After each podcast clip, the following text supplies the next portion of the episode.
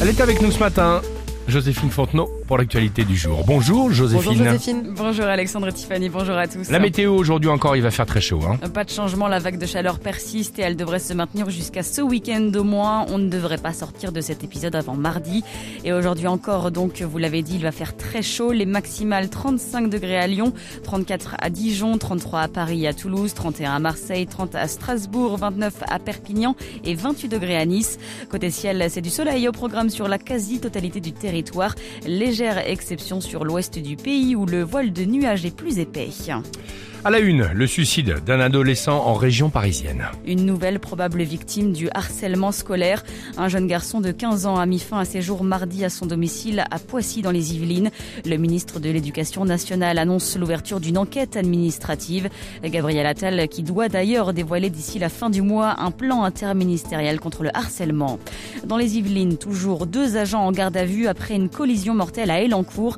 Un adolescent de 16 ans est mort hier soir victime d'un accident de la route avec une voiture de police après un refus d'obtempérer. Le parquet de Versailles a ouvert deux enquêtes, dont l'une confiée à l'IGPN pour homicide involontaire. Les deux policiers en garde à vue ont été entendus hier dans la soirée. Dans l'actualité également à l'étranger, un nouveau soutien financier et militaire pour l'Ukraine. Les États-Unis vont débloquer un milliard de dollars comprenant la fourniture de munitions à l'uranium appauvri. Une aide controversée annoncée hier, le jour même d'une frappe russe qui a fait au moins 17 morts sur un marché dans l'est du pays. Un mot de sport à présent. En football, les Bleus ont rendez-vous avec l'Irlande ce soir. Un match pour les éliminatoires de l'Euro 2024. Euh, coup d'envoi au Parc des Princes, 20h45. Alors, ce soir, vous venez de le dire, donc il y a du football à suivre. Et demain, bah, ce sera du rugby. Hein. Avec le coup d'envoi de la Coupe du Monde au Stade de France, 200 figurants participeront à la cérémonie d'ouverture.